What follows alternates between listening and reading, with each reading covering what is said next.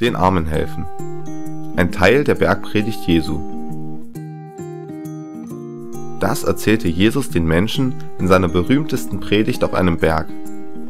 Hütet euch davor, Menschen nur zu helfen, um dafür bewundert zu werden. Wenn du zum Beispiel jemandem Geld schenkst, dann gib damit nicht überall an. Gib es ihm vielmehr heimlich, so dass es keiner sieht.